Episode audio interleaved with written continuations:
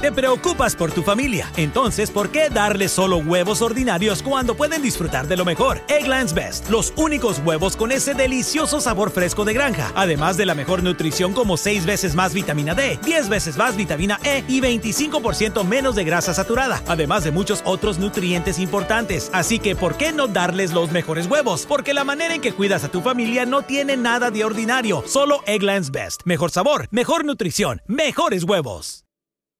Nada es más importante que tu familia, así que ¿no se merecen lo mejor? Egglands Best te brinda un mejor sabor y nutrición. En comparación con los huevos ordinarios, Egglands Best te ofrece 10 veces más vitamina E, 25% menos de grasa saturada y 6 veces más vitamina D, junto con ese sabor delicioso y fresco de granja que a ti y a tu familia les encanta. Todos queremos lo mejor para nuestras familias, entonces ¿por qué no los mejores huevos? Porque la manera en que tú cuidas a tu familia no tiene nada de ordinario, solo Egglands Best. Mejor sabor, mejor nutrición, mejores huevos.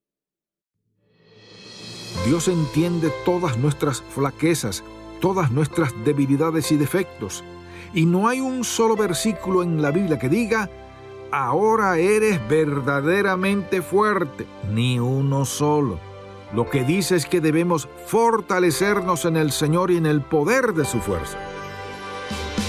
Bienvenido a En Contacto, el Ministerio de Enseñanza Bíblica del Dr. Charles Stanley. Dios nos ha dado la libertad de escoger entre obedecerlo o desobedecerlo, entre aceptarlo o rechazarlo. Pero eso no quiere decir que Él nos ha dado control absoluto. La verdad es que Dios es quien nos llama, nos busca, nos da luz y entendimiento y hasta la fe para creer. Escuchemos el mensaje, el dominio de Dios, nuestra confianza. ¿Cuándo fue la última vez que se detuvo a meditar sobre su vida y le dio gracias a Dios por haberlo salvado? ¿O acaso ha tomado eso a la ligera todos estos años? Permítame preguntarle algo.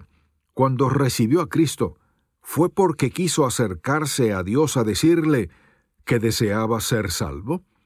¿Cómo conciliamos el hecho de que la Biblia diga en Hechos 2.21 que todo aquel que invocar el nombre del Señor será salvo, con lo que dice luego en Efesios 1.4 que Dios nos escogió en él antes de la fundación del mundo? Asimismo, si Dios ya sabe quién será salvo, ¿por qué debemos enviar misioneros y tener proyectos de misiones? ¿Para qué tratar de enviar misioneros por todo el mundo a predicar el Evangelio si en todo caso Dios ya sabe quién será salvo? Pues quisiera que me acompañe al Salmo 103, un pasaje que nos hace recordar una y otra vez quién tiene el mando. Dice así en los versículos 19 al 22. Jehová estableció en los cielos su trono y su reino domina sobre todos. Bendecid a Jehová vosotros sus ángeles, poderosos en fortaleza, que ejecutáis su palabra, obedeciendo a la voz de su precepto. Bendecid a Jehová, vosotros todos sus ejércitos, ministros suyos que hacéis su voluntad. Bendecid a Jehová, vosotras todas sus obras, en todos los lugares de su señorío. Bendice, alma mía, a Jehová. Lo que me gustaría hacer en primer lugar es definir claramente la salvación porque mucha gente no tiene bien claro lo que significa. La salvación es una experiencia mediante la cual Dios nos rescata de la culpa, de nuestro pecado, de las consecuencias de nuestro pecado y del castigo de nuestro pecado. Es decir, Él se ocupa de las consecuencias de la culpa y del poder del pecado en nuestra vida también resuelve el problema de la separación de Dios y de su ira que es resultado de todo eso, así como el problema de la muerte eterna de toda persona que se niega a recibir a Jesucristo como su Salvador. La salvación es un rescate, una liberación de la culpa del pecado y de la pena y el castigo que conlleva nuestra separación de Dios. Pero si es un rescate de eso, ¿para qué es el rescate? Él nos rescata para establecer una relación con Dios el Padre. Y aunque éramos enemigos, ahora nos hemos convertido en hijos de Dios. También nos rescata para que procedamos a experimentar el amor, la ayuda y la esperanza de Dios, pero más que nada, para gozar del don de la vida eterna. Así que, si usted nunca ha creído en Jesucristo como su Salvador, ¿sabe dónde está? Está viviendo bajo el peso de la culpa, de la pena, del castigo del pecado, bajo la ira de Dios, separado de Él y amenazado por la muerte eterna, cuando puede gozar de esperanza, amor y vida eterna. Esa es la promesa de Dios Todopoderoso. Usted dirá, ¿cómo puedo saber que Dios me salvará? Porque quizá no he sido una buena persona, pero tampoco he sido tan malo. Pues lo que me gustaría hacer es compartir unos cuantos pasajes de la Escritura para mostrarle algo. Y quisiera empezar en Mateo capítulo 11, versículos 28 y 29 para ver lo que dijo Jesús. Venid a mí, todos los que estáis trabajados y cargados, y yo os haré descansar. Llevad mi yugo sobre vosotros y aprended de mí que soy manso y humilde de corazón, y hallaréis descanso para vuestras almas. Note luego lo que dijo Jesús en el capítulo 12 de Juan, versículo 32. Y yo, si fuere levantado de la tierra, a todos atraeré a mí mismo. Busquemos ahora 1 Timoteo capítulo 2, si lo recuerda. Aquí Pablo le escribe a Timoteo instándole a que ore por los gobernadores y por aquellos que tienen autoridad. Luego pasa a decirle lo siguiente a partir del versículo 3. Porque esto es bueno y agradable delante de Dios nuestro Salvador, el cual quiere que todos los hombres, o todos los pueblos, sean salvos y vengan al conocimiento de la verdad, porque hay un solo Dios y un solo mediador entre Dios y los hombres, Jesucristo hombre, el cual se dio a sí mismo en rescate por todos, de lo cual se dio testimonio a su debido tiempo. Y ahora veamos el pasaje de Efesios capítulo 1, versículos 3 al 6. Bendito sea el Dios y Padre de nuestro Señor Jesucristo que nos bendijo con toda bendición espiritual en los lugares celestiales en Cristo. Fíjese en esto. Según nos escogió en Él, o sea, en Cristo, antes de la fundación del mundo, para que fuésemos santos y sin mancha delante de Él, en amor, habiéndonos predestinado para ser adoptados hijos suyos por medio de Jesucristo, según el puro afecto de su voluntad, para alabanza de la gloria de su gracia, con la cual nos hizo aceptos en el amado. Este es un pasaje fantástico, pero quisiera que consideremos un momento esta parte donde dice que Dios el Padre decidió salvarnos en Cristo Jesús, es decir, en relación con Él. ¿Y cuándo lo hizo? ¿Después del diluvio? No, antes de la fundación del mundo. Y luego dice, para que fuésemos santos y sin mancha delante de Él, o sea, que ese era el propósito final de Dios, que seamos santos y sin mancha. Y como dice también en Romanos 8:29, que seamos hechos conformes a la imagen de su Hijo, lo cual habla de una vida santa y sin mancha.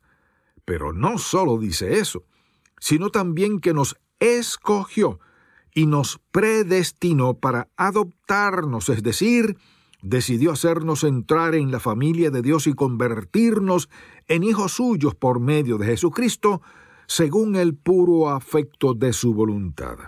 No fue según mi conducta, ni según mi comportamiento, sino según su intención bondadosa, según el puro afecto de su voluntad, según su voluntad misericordiosa que nos escogió a cada uno de nosotros. No hay ni una sola frase en este pasaje que diga nada acerca de que seamos salvos sobre la base de lo que hemos hecho, ni una sola frase. Ahora bien, recuerde lo que dice en 1 Timoteo 2, versículo 4, que Dios quiere que todos los hombres sean salvos y vengan al conocimiento de la verdad. ¿Cuál verdad? Que existe un solo Dios y que entre nosotros y Él Solo hay una persona que puede cambiarlo todo en nuestra vida y es Jesucristo, el amado en quien somos aceptos. Y este amado es el mediador entre Dios y los hombres y no hay otro.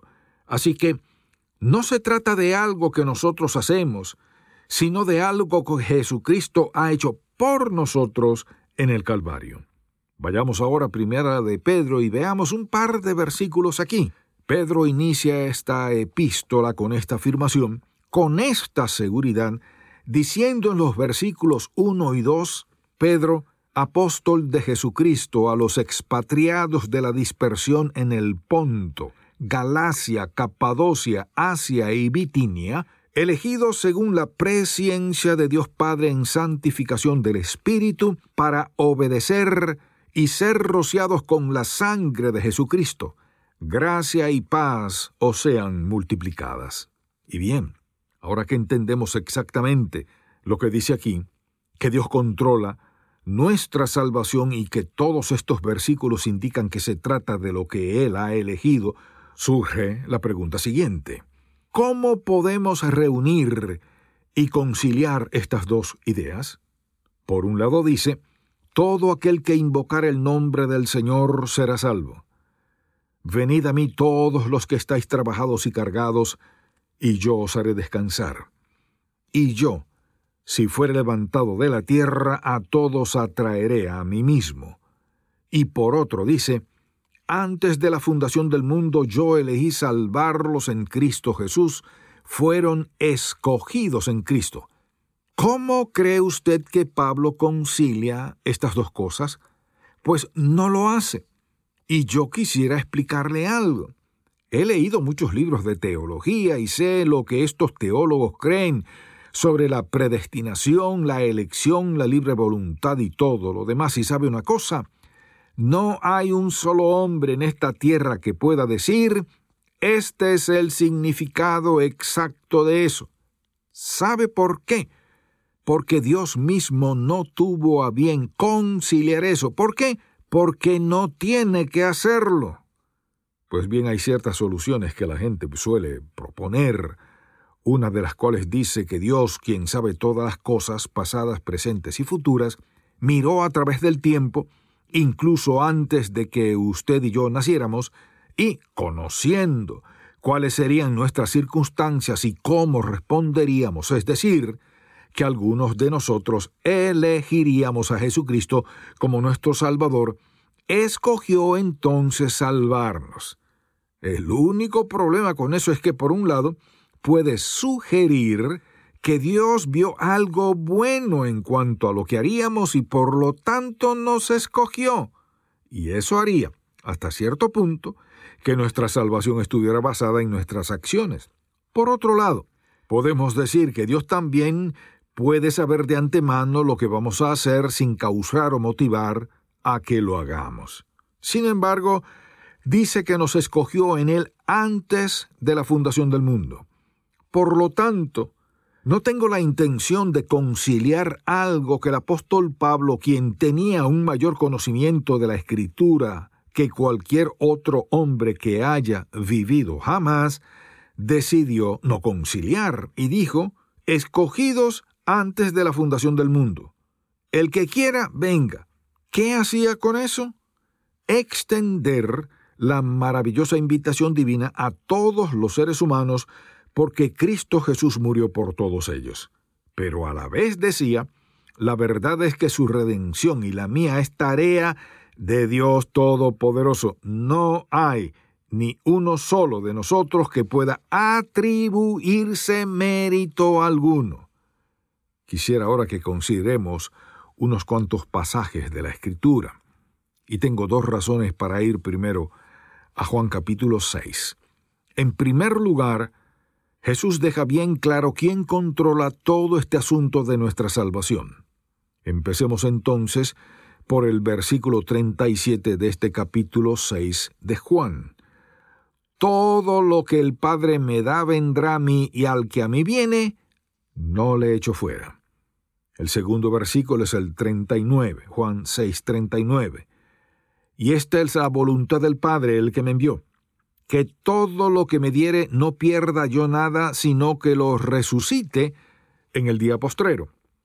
Ahora bien, alguien dirá, un momento, si esa es la clase de Dios en quien he confiado como mi Salvador, ¿sabe una cosa? He terminado con Dios porque se llevó a mi hijita de tres meses de edad, por la cual oramos durante años.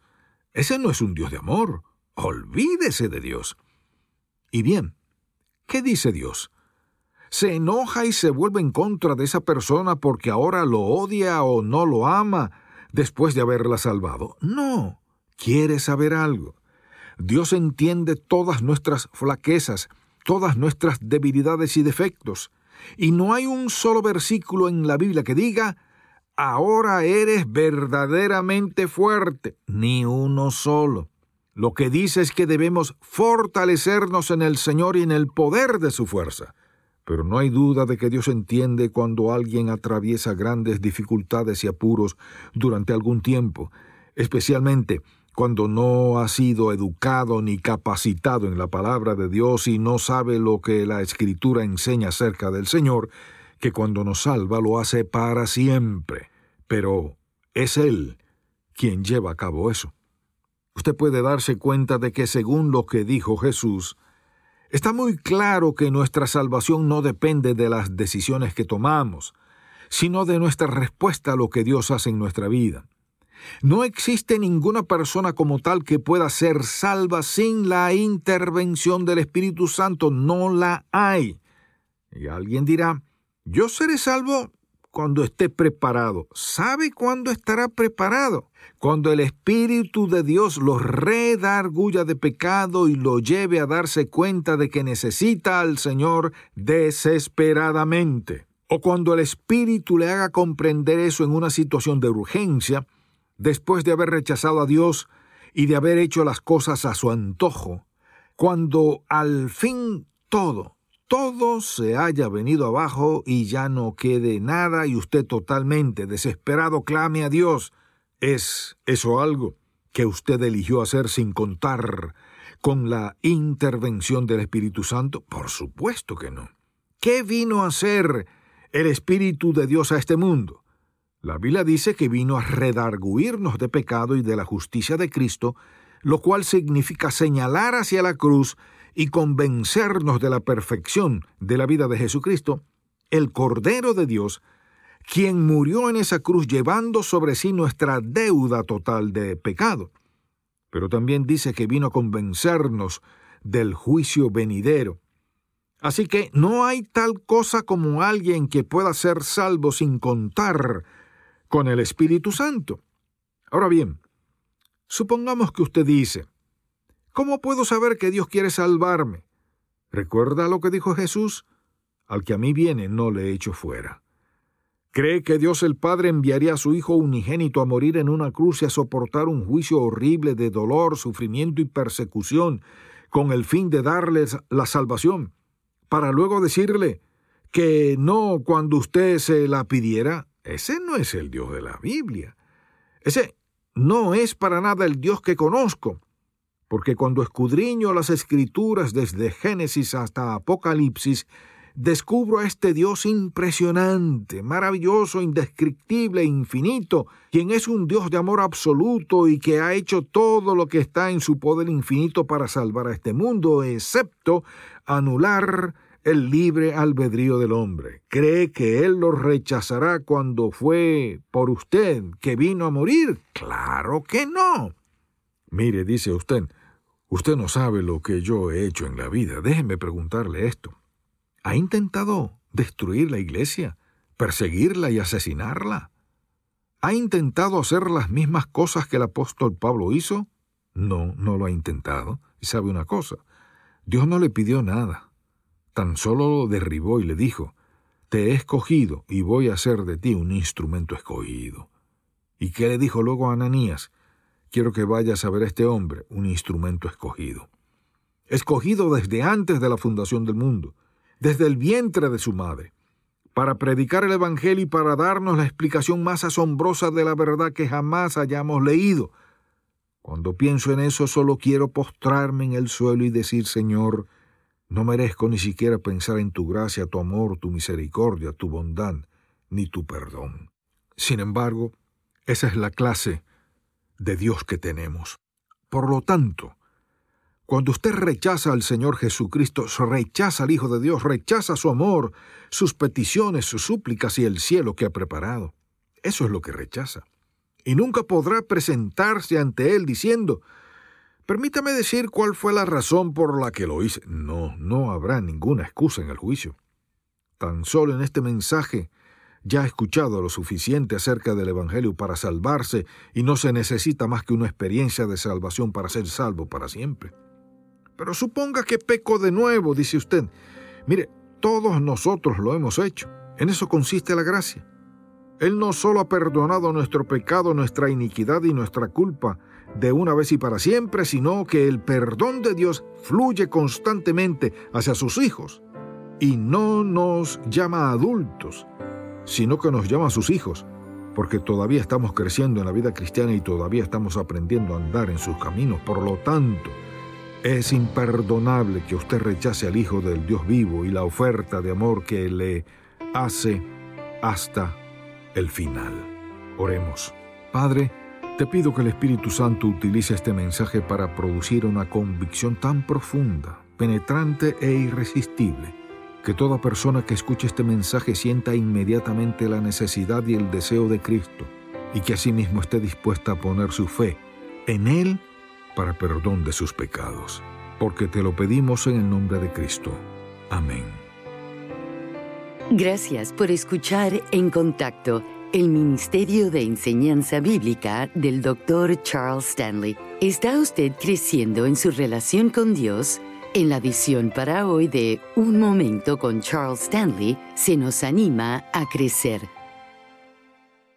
Si desea adquirir el mensaje de hoy, El dominio de Dios, nuestra confianza, el cual forma parte de la serie El dominio de Dios, nuestra confianza, llámenos al 1-800-303-0033 dentro de los Estados Unidos y Puerto Rico o visite encontacto.org. Jesucristo, al revelarse como el Mesías, proclamó que había venido al mundo para hacernos libres. Cuando aceptamos a Jesucristo como nuestro Salvador, las cadenas que nos ataban se rompen y somos verdaderamente libres. Acompáñenos en nuestro estudio de un año, Libertad en Cristo, y disfrute de la vida abundante para la cual Jesucristo vino a liberarnos. Para más información, visite en contacto.org diagonal libertad. En nuestro andar de fe tenemos preguntas. ¿Cómo sé la voluntad de Dios para mi vida? ¿Dios escucha mis oraciones? ¿Por qué pasan cosas malas? Las respuestas se hallan en la palabra de Dios. Pero, ¿cómo sabemos dónde empezar? El devocional gratuito de En Contacto le guiará en la dirección correcta con contenido bíblico del Dr. Charles Stanley. El devocional En Contacto. Para suscribirse gratis, visite encontacto.org diagonal diarias. Hay gozo que sobreabunda cuando usted entiende lo rica que es la vida por medio de su relación con Jesucristo. A continuación, escuchemos la edición para hoy de Un Momento con Charles Stanley. Si entendiéramos todo lo que somos en Cristo y todo lo que tenemos en Él, viviríamos una vida plena y feliz. Veo a muchos creyentes que están con el ánimo por el suelo y que actúan como mendigos espirituales. Ellos tienen necesidades y no entienden lo que Dios dice. Bendito sea Dios y Padre de nuestro Señor Jesucristo, que ha depositado en nuestra cuenta todas las bendiciones espirituales en lugares celestiales en Cristo Jesús. Mire, todo lo que necesitamos o lleguemos a necesitar, Jesucristo ya lo tiene y está listo, es más, ya lo ha puesto a nuestra disposición. Cuando Él ve una necesidad en nuestra vida y cuando nos posicionamos para recibir, Él nos da y lo hace abundantemente. Dios quiere que tengamos completa seguridad de quién es Él para que disfrutemos de nuestra relación y todo lo que viene con ella. Escuche bien, cuanto más sepa quién es Él, y empieza a entender todo lo que Dios ha provisto por medio de Jesucristo, más alegre va a estar y va a disfrutar de la vida cristiana y a querer compartir su testimonio. Algunas personas se salvan y se quedan ahí sin saber todo lo que podrían disfrutar ahora que ya son hijos de Dios. Si el mensaje de hoy ha impactado su vida, visite encontacto.org y aprenda más de las enseñanzas del Dr. Stanley. La Biblia nos dice claramente que Dios conoce quiénes lo aceptarán y quiénes no. Entonces, ¿es importante que prediquemos el Evangelio a otros? Este lunes el Dr. Stanley da la respuesta a este interrogante. Espero que pueda sintonizarnos para más de En Contacto, el Ministerio de Enseñanza Bíblica del Dr. Charles Stanley. Este programa es una presentación de Ministerios en Contacto, Atlanta, Georgia, y permanece en esta estación gracias a sus oraciones y donativos. If you have a family relying on your income, you need life insurance. But finding the best quote shouldn't take a lifetime. That's where Policy Genius comes in. In minutes, Policy Genius could save you 50% or more simply by comparing quotes from America's top insurers. Once you apply, the Policy Genius team handles all the paperwork and red tape. To save on life insurance and get protection for you and your family, head to policygenius.com today. Este verano, si buscas productos que hidraten y que te den una piel firme sin gastar una fortuna, cuenta con Olay. Primero elimina las impurezas con el limpiador Olay Collagen Peptide 24 Cleanser. Después aplica el hidratante Olay Collagen Peptide 24 Moisturizer en el lindo frasco blanco. Es libre de fragancia y en solo dos semanas notarás una piel más firme. Prepárate a lucir tu mejor rostro. Ahora obtén 2 dólares de descuento en ambos productos. Encuéntralos en tu tienda más cercana y en olay.com.